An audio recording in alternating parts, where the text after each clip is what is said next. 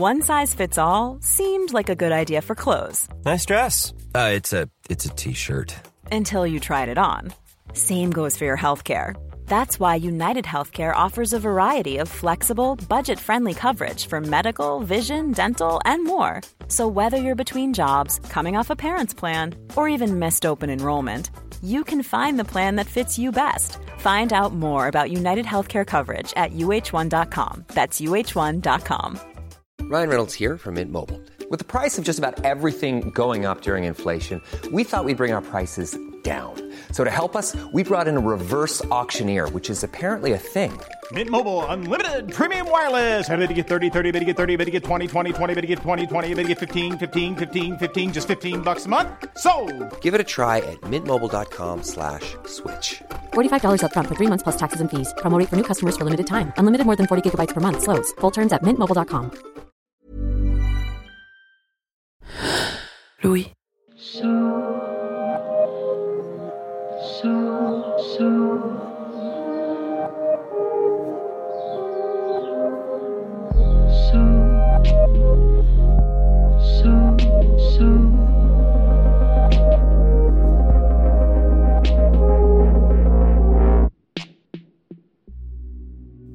Au début des années 90, plusieurs républiques appartenant à la Yougoslavie déclarent leur indépendance. C'est le cas de la Bosnie-Herzégovine. Mais des Serbes bosniaques, menés par le chef militaire Ratko Mladic, refusent cette indépendance et assiègent la capitale, Sarajevo. Ce siège va durer de 1992 à 1995. Ratko Mladic ordonne à ses troupes de bombarder la ville sans discrimination. Il faut les rendre fous, dit-il. Pour les habitants, commence alors un quotidien de bombardement aveugle qui fera plus de 10 000 morts. L'ONU a pu préserver ses positions sur l'aéroport de Sarajevo et un tunnel sera construit sous l'aéroport qui permettra notamment d'évacuer certaines personnes. Seuls les humanitaires peuvent normalement faire acheminer de la nourriture et rentrer ou sortir. Quelques étrangers se retrouvent alors dans la ville. Christophe faisait partie de ceux-là, arrivé par hasard, dans une guerre dont ils ne connaissent rien. Mais qu'est-ce qu'on voit d'une guerre? Et de ce que ressentent vraiment ses habitants quand on s'y trouve volontairement? Et comment se souvenir, avec son seul prisme, ses désirs, ses fantasmes, de ce qui a réellement eu lieu? Aujourd'hui, dans Passage, une histoire de bombe, de départ et de mémoire fautive. Une histoire d'amour à Sarajevo. Celle de Christophe, au micro, d'Annika Erichzen. Je suis Charlotte Pudlewski. Je suis Maureen Wilson. Bienvenue dans Passage.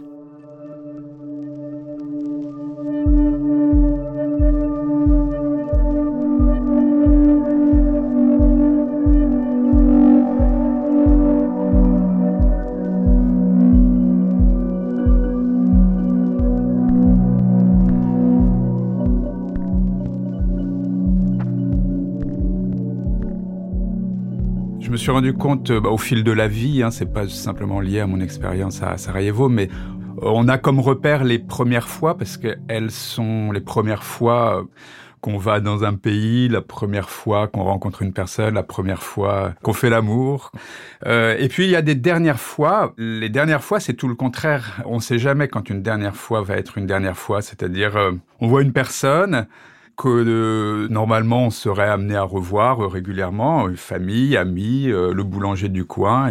Et puis au bout de dix ans, on se rend compte que bah on l'a plus jamais vu et puis euh, probablement on la verra plus jamais. Le début de l'histoire, je le fais remonter à l'âge de 19 et, et 20 ans quand j'ai rencontré euh, les gens euh, qui allaient devenir l'équipe du Serious Road Trip, euh, et en particulier donc Nev, quand il me dit bah voilà j'ai une idée, ça s'appelle The Serious Road Trip, et pourquoi? Bah, Parce que c'est exactement ça, c'est un long voyage par la route. Et il nous dit qu'il aimerait bien acheter un bus à Impérial, donc un bus à étage rouge de Londres, pour le conduire de Londres jusqu'en Nouvelle-Zélande en s'arrêtant dans 12 pays sur l'itinéraire pour faire euh, de l'humanitaire. Bonne idée, super. Moi, je suis là pour aider. On part très précisément le, le 7 mai 1992. À bord du bus, on est 12 personnes. L'itinéraire est bien ficelé, c'est-à-dire que de tête, euh, on doit s'arrêter en Bosnie-Herzégovine, en Roumanie, en Pologne, en Russie, en Arménie, au Kurdistan, en Iran, au Bangladesh, au Vietnam, au Laos, en Australie et Nouvelle-Zélande, le dernier. Voilà. Le truc, c'est que nous, on est parti le 7 mai 1992. Pratiquement un mois, jour pour jour avant ça, la guerre éclate en Bosnie, le 6 avril 1992. On nous offre que le bus soit à la tête d'un convoi, euh, le premier convoi à interrompre le siège de Sarajevo. On nous annonce une centaine de véhicules. On y passe une nuit à discuter avec euh, des cris, des insultes, des larmes et tout ce qu'on peut imaginer. Euh. Qu'est-ce qui a fait pencher la balance? Il y a eu un vote, donc on était 5 pour aller à Sarajevo, 7 pour ne pas y aller. De quelle manière on s'est retrouvé à y aller? Je pourrais même pas le dire. Donc les sept personnes qui avaient voté contre ont pris le train pour aller à Bucarest, nous attendre pour la deuxième étape, et les cinq autres personnes ont rejoint le convoi à la frontière euh, croate pour ensuite cheminer jusqu'à Sarajevo. Donc on est le 19 euh, juin 92. On entre avec le convoi par la seule entrée euh, possible et qui est l'aéroport. L'aéroport est la ligne de front entre les forces euh, bosniaques et les forces serbes. Je pense que le bus n'a jamais roulé aussi vite de sa vie. À gauche sont les Bosniaques qui défendent Sarajevo, à notre droite sont les Serbes qui l'agressent, et donc tout le convoi se fait tirer dessus de la droite. C'est le bruit le plus, euh, le plus fort, c'est-à-dire que euh, on a un moteur de bus qui fait un bruit d'enfer parce qu'on va à une telle vitesse, mais euh, on entend les impacts des balles. Au premier impact, on pense même que d'ailleurs le moteur a explosé. Il est 9 heures du matin quand on s'élance pour ça. On a anticipé euh, en faisant suivre le café euh, du matin à bord du bus par euh, des rasades de vodka. on boit une bouteille à, à quatre. Paul, le chauffeur, non. Et on met de la musique dans le bus et on met une chanson de, de Bob Marley, Coming in from the North. La raison revient quand Paul nous dit on est sorti de l'aéroport. Et là, on commence à relever la tête. Moi, je me, J'étais très très fier, très très fier. Je vis 50 premières fois euh, en 10 minutes, c'est-à-dire euh, euh, première bombe, premier cadavre, première maison détruite, première balle qui ricoche à un mètre de moi, première fois que j'ai bu de la vodka à 9 heures du matin. Et puis première fois aussi de me dire, là tu sers à quelque chose toi, tu as ta place là. Il y a, ça, toi, tu as ta place là, et, c'est une naissance en fait. Il y a une phrase que j'ai lue il y a pas longtemps qui est euh, On ne découvre la guerre euh, qu'une seule fois, alors qu'on découvre la vie euh, plusieurs fois. Mais c'est exactement ça.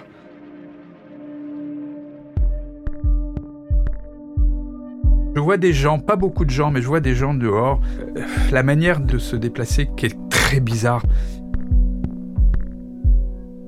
C'est tout le contraire de la manière des gens de se déplacer dans la ville et la vie normale. C'est-à-dire qu'on court, on est derrière un arbre, on, regarde les collines, et puis après on se met à courir derrière un autre endroit de refuge, et puis on longe les murs, on n'est jamais en groupe, on est toujours tout seul. Alors il y a des gens qui sont couchés euh, le long d'une voiture. Tu dis, euh, attends mais euh, c'est quoi ça? T'en as qui se cachent jusqu'à ce que ça arrête de tirer. Après ils se lèvent, ils repartent, ils courent, ils se recachent et tout. C'est un théâtre quoi. Le bus arrive à l'entrepôt. Et on décide d'aller se garer euh, dans ce qu'on considérait comme une petite rue, donc pas exposée. Il y a une petite fille qui rentre dans le bus et qui dit euh, Venez avec moi, il y a mon papa qui vous invite. D'accord. On la suit et elle nous fait entrer dans un immeuble, monter euh, trois étages. Elle nous emmène dans son appartement, la porte est ouverte. Son papa, dans un anglais absolument parfait, nous dit Bienvenue chez moi et il fait le, café sans trop pratiquement comme si on, comme s'il nous attendait, comme si on avait rendez-vous. Alors que, ouais, ok. Et hum, la première chose qu'il nous demande, c'est quand est-ce qu'on repart? Pour moi, il y a un déclic qui se passe quand il me dit euh, tout le monde était persuadé que les Nations Unies, l'OTAN, la communauté internationale, qu'ils arrêteraient ça en cinq minutes, quoi. C'est-à-dire que bah, cette bande de Serbes qui a quitté les baraques de l'armée pour se mettre sur les collines, qui a emporté les chars et les obus pour bombarder la ville, faut arrêter ça. Il dit ouais, en, gros, euh, si vous restez pas, euh, vous êtes comme les autres, quoi. Et moi, je commence à me dire, mec, t'es venu, t'as vu, et ton devoir est là, quoi. Je commence à me dire, je peux rester à Sarajevo pour donner un coup de main. Et puis de toute façon, la guerre, ça va se terminer. On arrive, euh, en fait, on arrive au pied des deux tours les plus élevées de Sarajevo, dont l'une est à moitié brûlée, avec le, croissant rouge local à Sarajevo. Et euh, le gars de la Croix-Rouge, Samir, euh, il nous fait monter trois étages il nous pousse une porte et euh, il nous dit bah voilà c'est votre bureau. Alors les fenêtres sont pour la plupart euh, pétées. Il y a les faux plafonds qui se sont euh, pas mal écroulés donc il y a pas mal de restes de faux plafonds. Alors c'est très grand, c'est très spacieux, sauf que il y a rien. Alors il n'y a pas d'eau, pas d'électricité. Voilà, bref, on voit une deuxième porte qui aboutit à une pièce dans l'angle de la tour en fait qui sera notre chambre. On met deux matelas au sol avec matelas, sac de couchage, oreiller et voilà. Dormir à Sarajevo, c'est dormir avec euh, le bruit des explosions, des projectiles qui touchent euh, la tour, et des fois qui touchent des trucs dans la salle d'à côté, et puis des fois qui touchent la fenêtre de la pièce où tu dors. Et on sait que potentiellement, à chaque fois qu'il y a un bruit, il y a un mort, ou des morts. Euh, et ça, pendant des jours et des jours et des jours, euh, on va pas plus loin que ça, quoi. On va pas plus loin que ça parce que on sait aussi que les mecs, c'est pas la fête foraine, ils gaspillent pas leurs munitions, donc ils savent ce qu'ils font, quoi.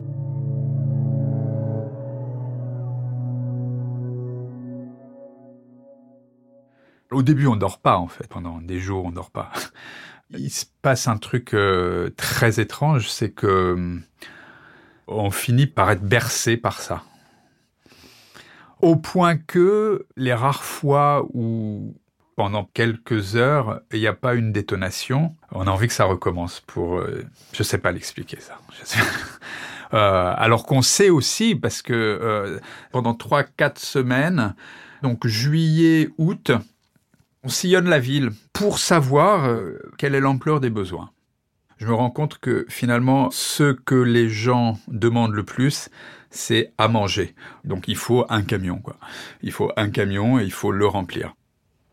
Le 6 septembre 92, en fait, on part euh, avec un premier camion pour Sarajevo. Moi, je me rends compte que 16 tonnes euh, de vivres, ça part en une semaine à peu près. Donc moi, j'envoie le message à Londres de dire ça serait bien d'avoir plus de camions. Et hum, nous est euh, venue la nouvelle d'un soldat de l'armée britannique qui nous a dit euh, mais écoutez euh, pourquoi vous n'allez pas aux ventes aux enchères de l'armée britannique ils vendent des camions. Le prix de départ c'est une livre donc nous on enchérit premier camion hop une livre. Une livre une fois deux fois trois fois adjugé une livre au Serious Road Trip. Deuxième camion une livre une fois deux fois trois fois adjugé au Serious. Et on en achète cinq comme ça et on était là, mais putain, qu'est-ce qui s'est passé, quoi? Qu'est-ce qui s'est passé? Cinq camions pour cinq livres, quoi. Bon. Et donc, euh, à partir de mars 1993, on fait des convois hum, presque hebdomadaires. Une personne à qui euh, on distribuait de la nourriture et qui a fini par devenir euh, un très bon ami me parle euh, des répétitions d'une comédie musicale qui s'appelle euh, R et que euh, lui il va parce que sa sœur joue dedans et que si je veux venir, je suis le bienvenu. Donc on descend un escalier, donc avec l'impression d'aller dans, dans une cave. Il y avait toujours ce problème de pas d'électricité, donc c'était assez obscur voilà, on s'installe et contrairement au spectacle habituel où euh, les lumières s'éteignent pour faire place au spectacle, ben là c'est le contraire, euh, c'est les lumières s'allument. et donc commencent euh, les danseurs, les danseuses arrivent sur scène? C'est le monde de dehors, c'est-à-dire le monde qui n'est pas en guerre, qui débarque dans une cave à Sarajevo. C'est vraiment ça, c'est des ovnis, c'est des extraterrestres. En fait, c'est la euh, je me dis, euh, waouh, mais ils ont une énergie pas possible, quoi. Ils dansent, ils, ils font des mouvements, enfin, d'où ils tirent leur énergie, ils doivent bouffer plus que les autres, c'est pas possible. Il y a plein de choses qui me, passe par la tête. Moi, je me sens super bien, quoi. C'est un côté magique euh, dans ce monde où tout est dur, tout est, tout est noir, tout est violent, tout est. Ben, il y a quelque chose d'encore plus beau que dans le monde de la paix, quoi. Et c'est ce spectacle, quoi. Je regarde euh, tous les musiciens, toutes les danseuses, tous les danseurs, le chanteur, la chanteuse, en me disant, euh, c'est les meilleurs artistes du monde, quoi. Il n'y a pas mieux, ils sont trop forts. Je vois le spectacle de ma vie, quoi.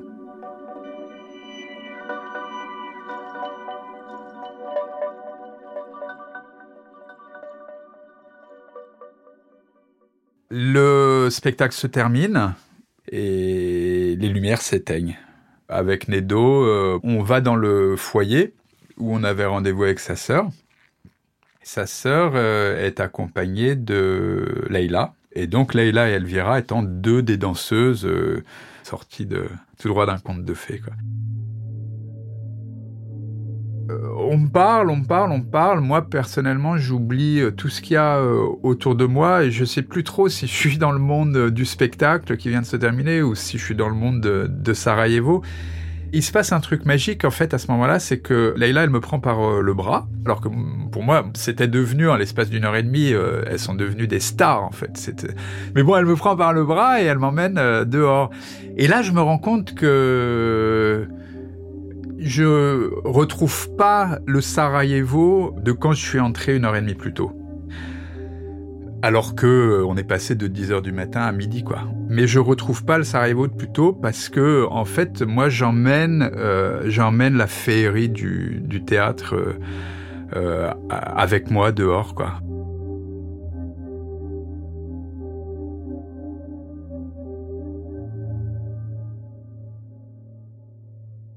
Commence à discuter euh, vite, sachant que bon, c'était en anglais, mais dans un anglais euh, approximatif, parce que Leïla parle pas bien anglais, puis moi euh, mal serbo-croate, mais on se débrouille et on, rigole parce que hum, elle me trouve vachement inquiet, elle se moque un peu de moi.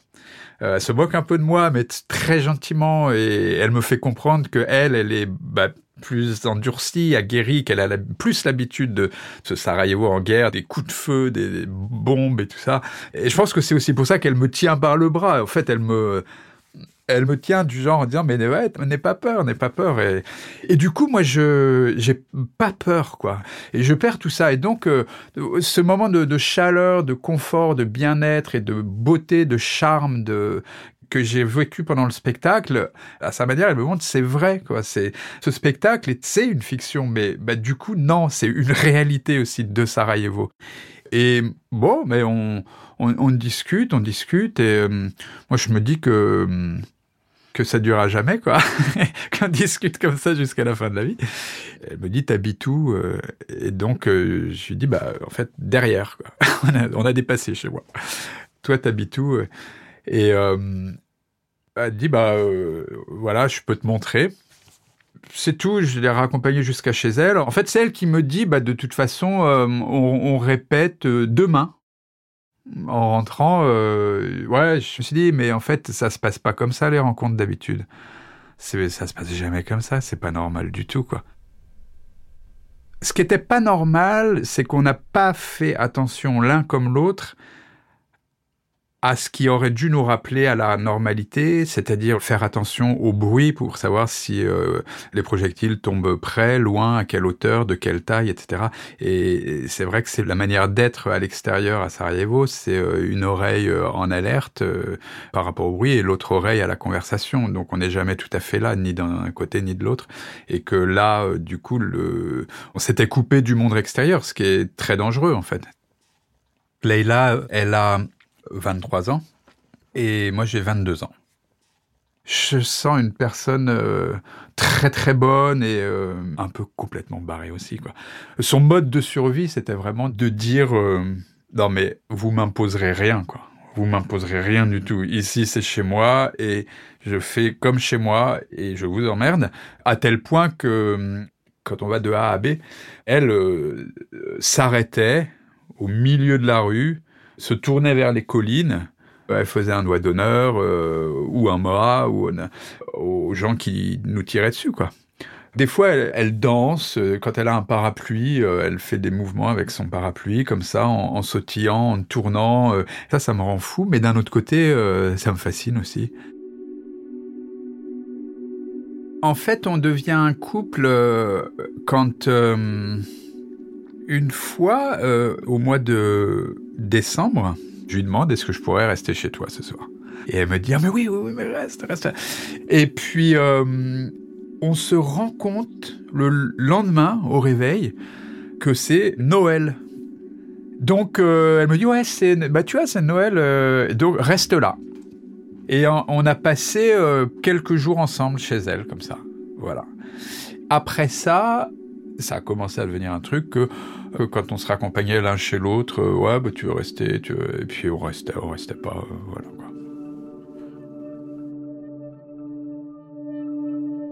Là où j'habite, qui est une tour de 30 étages où il y a personne d'autre sauf le garde avec sa mitraillette en bas. On a passé du beaucoup beaucoup de temps euh, là quoi, euh, littéralement fermant la porte à clé de l'intérieur et nous faites pas chier quoi.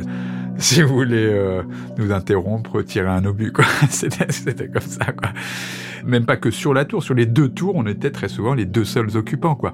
Donc, euh, t'as ce côté-là où t'es euh, Sarajevo est sous l'œil du monde, et dans Sarajevo, il y a ces tours qui sont sous l'œil des télés parce que c'est euh, on ne voit qu'elles. Et nous, on était là-dedans avec la certitude que bah là personne viendra nous chercher quoi. Donc ça décuplait le truc. J'étais prêt à mourir quoi. J'étais prêt à mourir. Je me dis si jamais un obus traverse la pièce et qui nous découpe quoi, 22 ans pour moi, 23 ans pour Leïla. Euh, c'est le mois de janvier à Sarajevo. Il, neige et euh, si ça doit se terminer comme ça, ça se terminera comme ça. Quoi.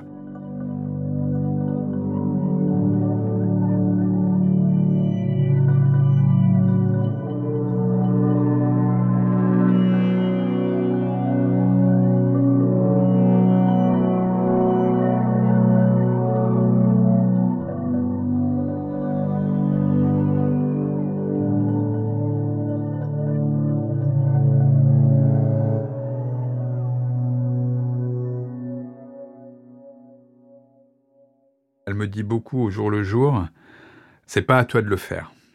Donner de l'aide humanitaire, euh, euh, risquer ta vie. Euh, t'as deux ans d'études supérieures, t'as 22 ans, la vie devant, tu, tu, te préparais à aller voyager et là, c'est la roulette russe, quoi. Donc c'est pas à toi de le faire. Je pouvais pas. Je lui disais non, je peux pas, je peux pas quitter Sarajevo tant qu'il y a des besoins. Ok, c'est pas à moi de le faire. T'as raison, c'est pas à moi de le faire mais en même temps, personne ne le fera à ma place. Elle me dit euh, bon ben moi, si tu veux pas partir, elle comprend très bien que c'est aussi euh, parce qu'elle est à Sarajevo que je veux pas partir et vice versa. Moi, je pense qu'elle veut me faire partir euh, pour me retrouver dehors. Donc il y a un compromis qui est de dire écoute toi Leïla, tu quittes Sarajevo et on se retrouve à Londres et on continue notre vie là-bas. Moi en fait, je peux partir quand je veux. On prend cette décision qu'elle euh, quitte Sarajevo fin février 93, début euh, mars 93. Quitter Sarajevo, c'est pas simple. Donc on fait tout avec le Serious Road. On lui fournit tous les papiers pour euh, dire que bon bah voilà, nous c'est notre recrue, on a besoin d'elle à Londres, donc on lui fait tous les papiers pour qu'elle puisse quitter Sarajevo avec ça elle quitte Sarajevo par un tunnel qui est creusé sous la piste d'aéroport, sachant que il y a beaucoup de gens qui ont essayé de fuir Sarajevo par la piste d'aéroport qui en fait c'est complètement dégagé. Et puis de l'autre côté, euh, il y a les Serbes qui tirent. Et il y a beaucoup beaucoup de, gens qui sont morts en fait. Euh, donc un tunnel avait été construit en fait pour euh, pour pouvoir traverser sans, sans sans problème quoi. Le lien, c'est euh, le Serious Road Trip. En fait, si, quand je rentre à Londres, si tout se passe bien, tu travailleras carrément dans les locaux du Serious. Donc, euh, le projet, c'était ça. C'était que là, on est en mars, avril 93, avril 93 plutôt. Si je rentre en mai, juin, juillet, euh, euh, sera à Londres, au Serious, voilà. Moi, j'arrive à Londres en juin, et là, euh, euh, bon, n'est pas là. Elle n'est pas là. Il y a quasiment très peu de traces euh, de présence de Leila. Certaines personnes pensent à peu près voir de qui je veux parler, mais en fait, personne n'est fichu de me donner un contact, quoi. Ben moi, à partir de là, enfin, j'ai pas trop de, j'ai pas trop de pistes, quoi. Donc, peut-être j'aurais pu m'installer si j'avais retrouvé Leila, mais c'était pas, elle est pas là.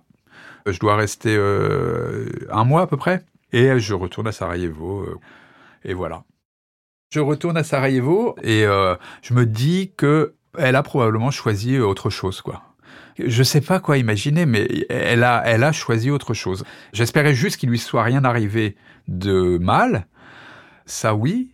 Mais sinon, je me disais non, elle est, elle fait autre chose. Elle, elle, elle, prend, enfin, elle fait autre chose. Je sais pas quoi. Je sais pas quoi. D'un côté, je me dis, ça vient juste d'arriver, quoi. Euh, et puis, enfin, c'est tellement de choses tellement fortes. Euh, faut pas oublier qu'on est dans un état d'esprit où on avait, comme plein de gens d'ailleurs à Sarajevo, on avait intégré l'idée que euh, la guerre ne se terminerait peut-être jamais. Leïla, surtout, moi non, mais Leïla disait, euh, mais je me demande si je sortirai un jour de cette ville, quoi. C'est donc moi je sais que potentiellement le fait d'être sorti de Sarajevo, ça lui a fait un gros choc, quoi. Et moi, ce que je pense, c'est, je me dis, ouais bah on verra, quoi, on verra. En fait, moi, je suis pas, je suis je suis pas inquiet. Pour, pour moi, je suis pas du tout. Euh, oh là là, euh, elle s'est échappée. Euh, pas du tout. Je me sens pas largué à ce moment-là, en tout cas. Jusqu'à ma prochaine sortie de Sarajevo, à l'automne 94, je continue à, à chercher Leila par l'intermédiaire de sa mère, qui n'a pas de nouvelles, et à Londres, pas de nouvelles, quoi. Pas de nouvelles. Je perds le contrôle du truc. Enfin, ça commence à faire longtemps, quoi. Je commence à me dire euh, qu'elle m'a largué et qu'elle est partie euh, dans une autre direction, quoi. Je me dis, euh, ouais, bah, ça fait partie des grosses merdes de la guerre, quoi. Acceptation, très lente acceptation. C'est un espoir qui va aller s'amenuisant jusqu'à plus du tout de la retrouver et que ma déception, ma douleur, ma tristesse va augmenter euh, au même rythme que l'espoir diminue. Et à un moment, je me dis, ouais, bah là, c'est carrément, c'est bon, quoi. J'arrête. J'arrête et de chercher, d'espérer. De... Enfin, c'est pas possible, quoi.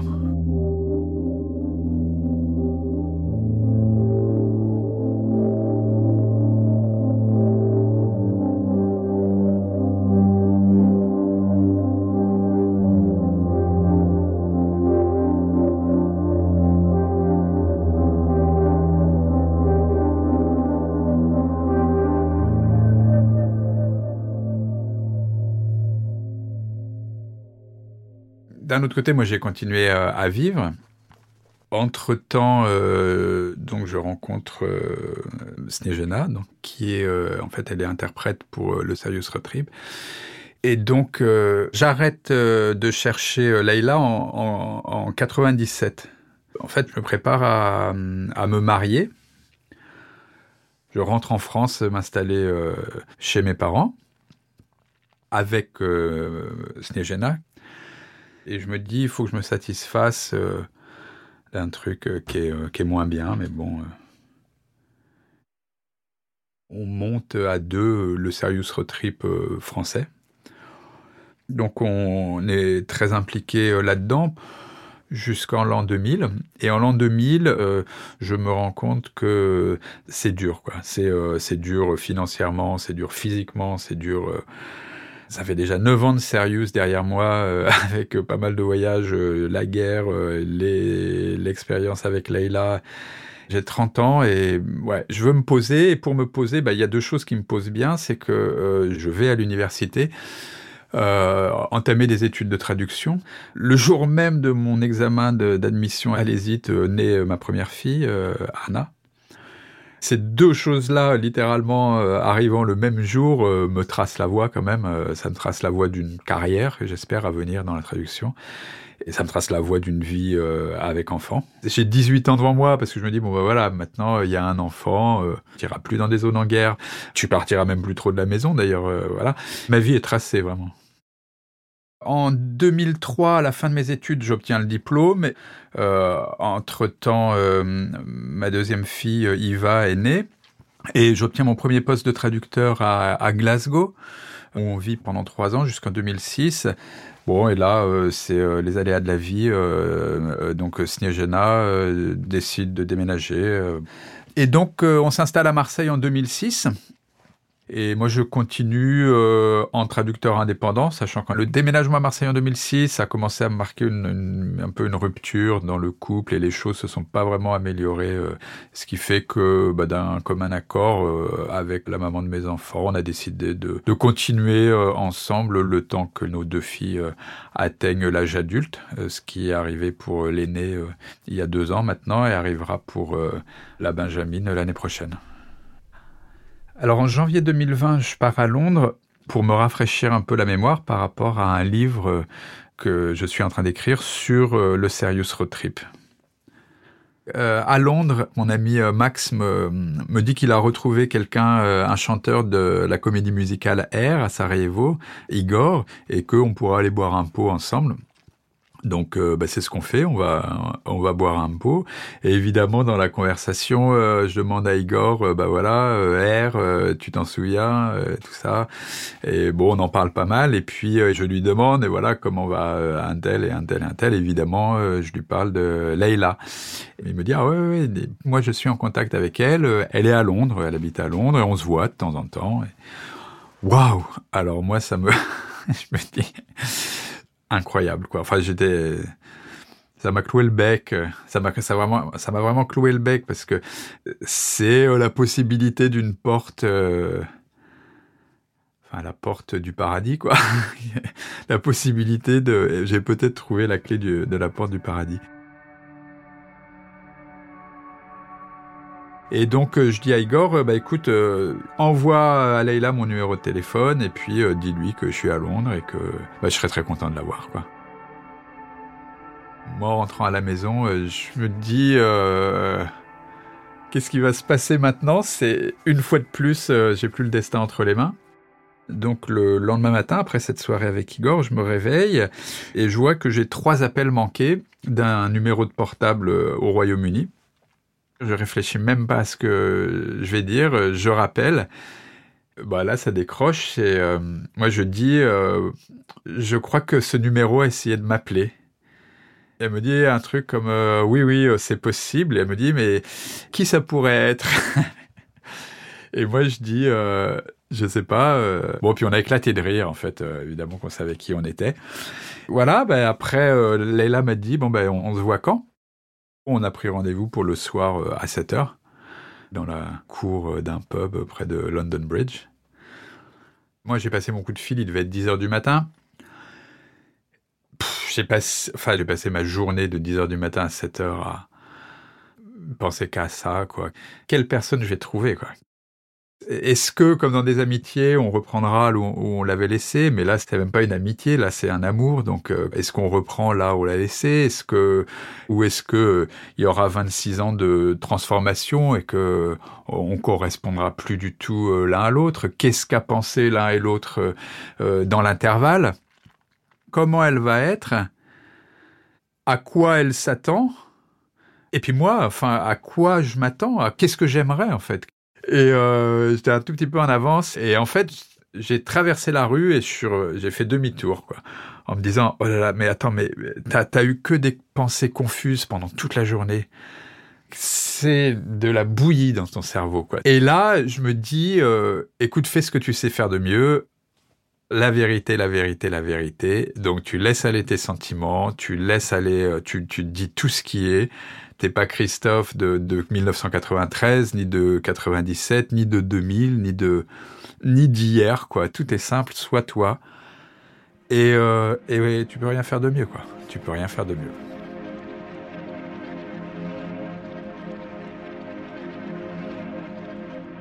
je rentre et euh, je vois quelqu'un qui attend tout seul et tourné vers, euh, vers la sortie. Quoi. Bon, puis je reconnais, euh, je reconnais Leïla. Et je sais pas, c'est, idiot, mais je me dis, t'as pas rêvé pour rien, quoi. C'est vraiment ça. Je me dis, t'as pas rêvé pour rien. Enfin, ça me rappelle toutes les fois où je me suis réveillé en pensant à, à Leila. Ça m'arrivait, mais n'importe quand, en 2002, en 2004, en 2008, de me dire, ouais, il y a eu cette personne et elle est inoubliable, quoi.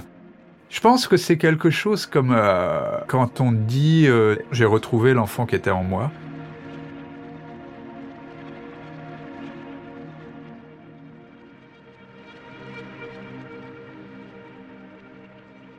Et c'est un peu comme ça, j'ai vraiment retrouvé une, partie de moi. Pour moi, c'était le vrai moi, quoi. C'était le moi d'avant les compromis, c'était le moi d'avant euh, de vivre au rabais, c'était le moi, Christophe, de la, de, de la plénitude, de l'amour, de la joie, de la, de la personnalité avec laquelle euh, tu es super à l'aise et voilà vraiment une bouffée de bonheur. En fait, la même bouffée de bonheur qui m'était venue euh, finalement la première fois euh, au théâtre à Sarajevo quand j'ai vu Laïla pour la première fois même bouffée de bonheur.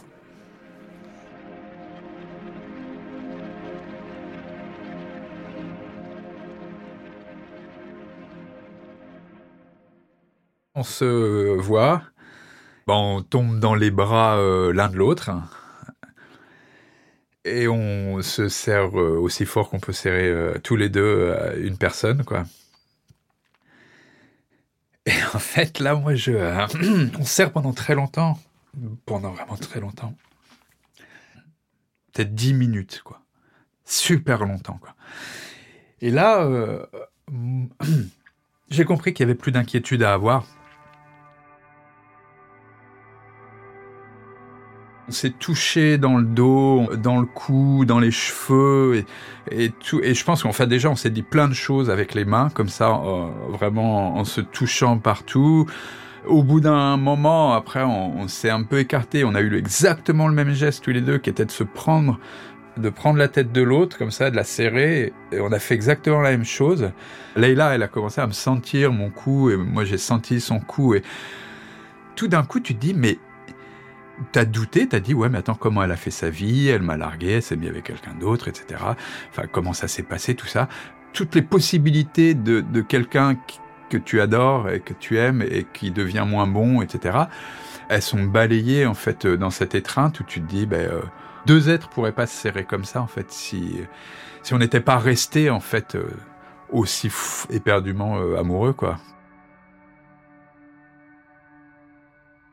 Elle a commencé à parler, en fait, à devancer mes questions. Leïla m'explique que elle aussi m'a cherché euh, après être arrivée à Londres de Sarajevo et qu'elle euh, ne m'a pas trouvé et qu'elle m'a cherché euh, jusqu'en 97, c'est-à-dire la même année que, que, que moi. Euh, c'est-à-dire, en gros, on a arrêté de se chercher à peu près au même euh, moment. Elle m'a principalement cherché par euh, le biais du Serious Retrip et par le biais de nos connaissances communes à Sarajevo, puisque bon, la guerre étant terminée, elle y est retournée. Et c'est vrai que les premières années 95, 16, 17, j'étais pas en communication, j'étais en communication avec personne d'ailleurs, de, donc de ce côté-là, c'était pas possible. Euh, après, on n'avait pas, euh, on n'avait pas euh, d'adresse, euh, de numéro de téléphone, de voilà. C'est, on a toujours du mal euh, à imaginer ça dans la société hyper connectée dans laquelle on vit. Mais euh, nous, en tout cas, en 1997, on a fait tous les efforts et on n'a pas, on n'a pas réussi quoi. On n'a vraiment pas réussi. Quand le pub ferme, on passe euh, une bonne partie de la nuit à déambuler euh, dans les rues de Londres. Et quand on se quitte finalement, Leïla me dit euh, Mais au fait, euh, on s'est pas embrassé. Je dis Ah ouais, on s'est pas embrassé. Donc on s'est embrassé. Et le deuxième soir, euh, c'était l'inverse. Je me suis dit Ouais, non, mais attends, embrassons-nous, faisons des provisions. Et donc moi je rentre le lendemain à Marseille le vendredi et, donc Leïla m'appelle le dimanche et elle me dit euh, bah voilà qu'elle allait me proposer une idée folle vu qu'on n'avait pas réussi à, quitter Sarajevo ensemble euh, eh ben ça serait bien que on rentre à Sarajevo ensemble. L'idée, c'est de partir de Londres en voiture, faire le chemin inverse. pour moi, c'est un peu penser les plaies, c'est-à-dire, euh, en gros, euh, du moment que elle, elle a quitté Sarajevo, ça a été la merde. Et là, en revenant à Sarajevo, donc ensemble, va de nouveau dans le sens de naturel de nos vies, quoi. On fixe la date du, 4 avril pour euh, prendre le bateau donc d'Angleterre jusque jusque sur le continent. C'est son idée, qui s'inscrit dans un projet plus large euh, qu'elle me dira, euh, euh, qu'elle me dit immédiatement. Pour elle, ce sera l'occasion de, déménager de Londres à Sarajevo. Avec Leila, on s'appelle tous les jours et pendant des heures, on bauffine les, détails du, voyage. Mais l'actualité, c'est vrai qu'elle prend de plus en plus de place dans nos conversations, puisque il est de plus en plus question du coronavirus. On commence à, à se douter que bah, traverser l'Europe dans ce contexte-là, c'est, ça sera peut-être pas si facile que ça. En mars, on confine en France. Fin mars, on confine euh, en Angleterre. Ben, le road trip est remis un petit peu ad vitam aeternam. Hein, euh, quand on pourra le faire. Alors là, on évoque, euh, on évoque l'automne 2020. si ça doit être l'hiver 2021, ça sera comme ça, ou voire même dans un an. À un moment, euh, lors d'une conversation, Leila fait référence au voyage à venir en disant euh, If you are still in the mood. Euh, je lui dis c'est pas une question de mood, quoi, c'est pas une question d'humeur. C'est un truc, enfin voilà, ça fait déjà des mois qu'on l'a prévu. Enfin, c'est pas un matin je le fais, un matin je le fais pas, quoi. C'était acquis. Donc, je me pose la question de savoir d'où ça vient en fait cette question, parce qu'il y a clairement le début d'un doute, mais je lui pose pas la question jusqu'au moment en fait où Leïla me dit bon bah euh, je t'appelle plus appelle-moi quand ça te fait plaisir.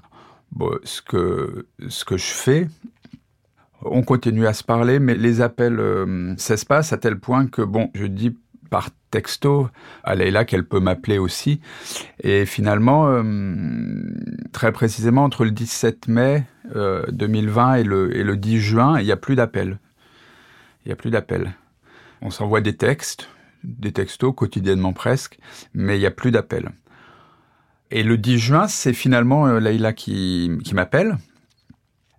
Elle me demande de lui rendre l'argent qu'elle avait avancé pour le voyage. C'est-à-dire que on a estimé les coûts qui étaient à hauteur de 2200 livres. Et à l'époque, Leïla, tout de suite, me dit, bon, écoute, euh, comme c'est toi qui prends les billets de ferry, euh, de Airbnb et tout, je t'envoie la moitié, on fait moitié-moitié. Et voilà. Et bon. Trois jours plus tard, elle me dit que elle, euh, enfin, ça tient toujours, euh, mais qu'en gros, son ancien petit ami avec euh, qui elle, elle a rompu, James, aimerait bien faire le voyage aussi. Avec James, elle avait rompu dans une semaine ou deux après nos, nos retrouvailles.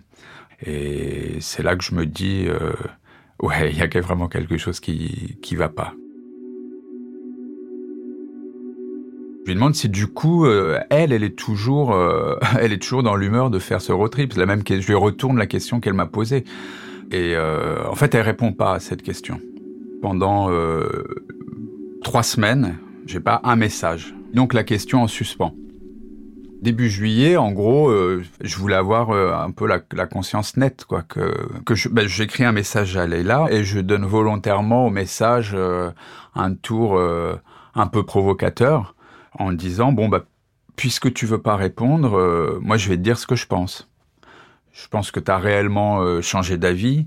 Et je pense même que, en fait, cette histoire de road trip, euh, tu t'es trouvé un bon plan pour déménager de, de Londres à Sarajevo pour pas cher, quoi. Je lui envoie ce message.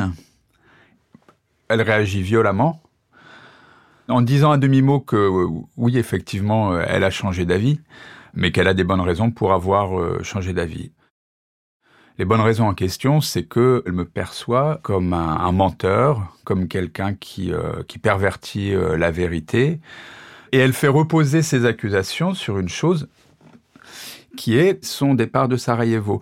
Et Leila a quitté Sarajevo par la piste d'aéroport. Et moi, j'ai toujours été convaincu que Leila avait quitté Sarajevo par le tunnel qui était à cette époque-là en train d'être creusé sous la piste d'aéroport. Moi, je pensais qu'il était terminé et l'époque de courir à travers la piste d'aéroport, c'était terminé. Et donc, euh, Leïla a fini par euh, entendre euh, ma version des faits et donc m'a accusé d'avoir menti. Elle a ajouté à ça que je racontais autour de moi que je l'attendais à l'autre bout du tunnel pour me faire mousser, pour passer pour un héros.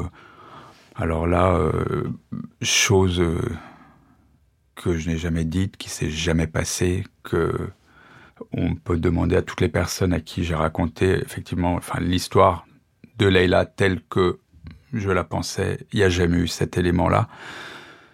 Et là, je me suis dit euh, bon, ma première réaction, ça a été de me dire ok, en fait, Leila fait des montages dans sa tête elle m'accuse de mentir, mais là, clairement, euh, il y a une dimension que je soupçonnais pas, que je connaissais pas, qui s'est ajoutée au personnage, dont j'étais amoureux, et qui était une, dimension euh, noire, très négative, en fait.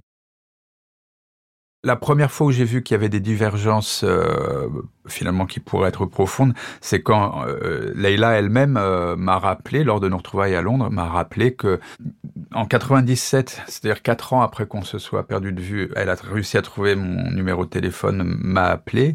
Et moi, c'était juste avant quelques jours ou semaines avant mon mariage et j'avais pas la tête à ça. J'étais probablement très surpris.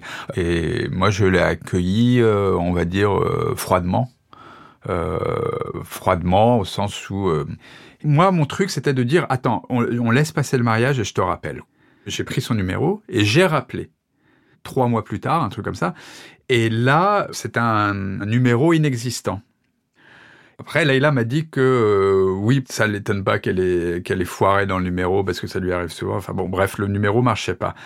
Je, je vais pas parler de ce coup de fil parce que parce que je l'ai oublié en fait ce coup de fil. Elle l'a pas du tout oublié.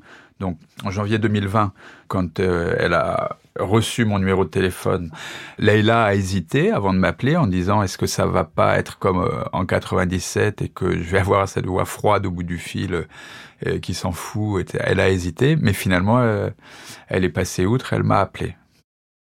Alors la situation aujourd'hui, c'est que on ne communique plus, et je pense pas qu'on sera amené à communiquer vu que je tendrai pas le, bras. L'histoire euh, avec Leïla est, bel et bien terminée.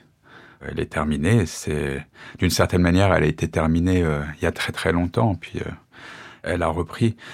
Il y a 26 ans qui se sont écoulés où on a forcément changé chacun de notre côté, mais on n'a pas changé de manière très complémentaire en fait. Et on est devenu des personnes, des personnes qui aujourd'hui, je pense, si elles se rencontraient pour la première fois, se rencontrerait probablement pas une deuxième fois. Quand Christophe a raconté son histoire à Annika et nous leur avons proposé de faire entendre la version de Leila également. Nous voulions savoir ce qui s'était passé à Londres à l'époque, pourquoi ils ne s'étaient pas retrouvés. Annika a interrogé Leila, elle lui a demandé de raconter en détail sa sortie de la ville, elle lui a demandé comment Christophe l'avait aidé à sortir, comment elle avait traversé via le tunnel sous l'aéroport. C'est là que Leila a dit qu'elle n'était pas sortie de Sarajevo par le tunnel. Qu'un groupe d'une comédie musicale lui avait proposé de quitter la ville avec eux. Ils se rendaient à une compétition de l'Eurovision en Irlande. Elle avait dû courir sur le tarmac de l'aéroport. À l'époque, le tunnel n'avait pas encore été creusé. Elle avait risqué sa vie. Elle a raconté à Annika que si elle n'avait pas retrouvé Christophe tout de suite, à Londres, c'est parce qu'elle avait rencontré des gens sur la route et fait des détours. Et quand elle est enfin arrivée à Londres, elle a été confrontée à la paix. Elle a raconté à Annika comment elle regardait les immeubles londoniens et les imaginait être écrasés sous les bombes. C'était intenable, la paix. Leila a parlé deux heures au téléphone avec Annika, mais elle n'a pas voulu répondre devant un micro. Leila ne veut plus raconter la guerre. Elle ne racontera pas. Il ne restera dans l'histoire que la version de Christophe.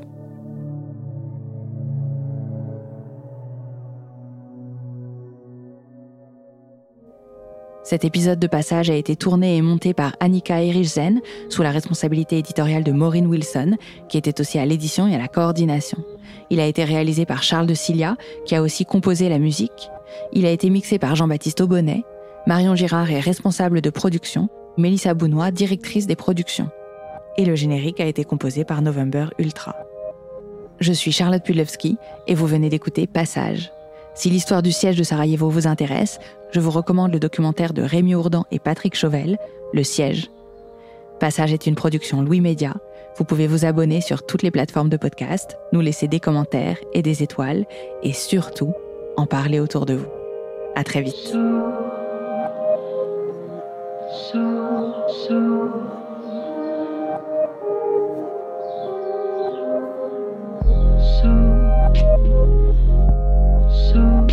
so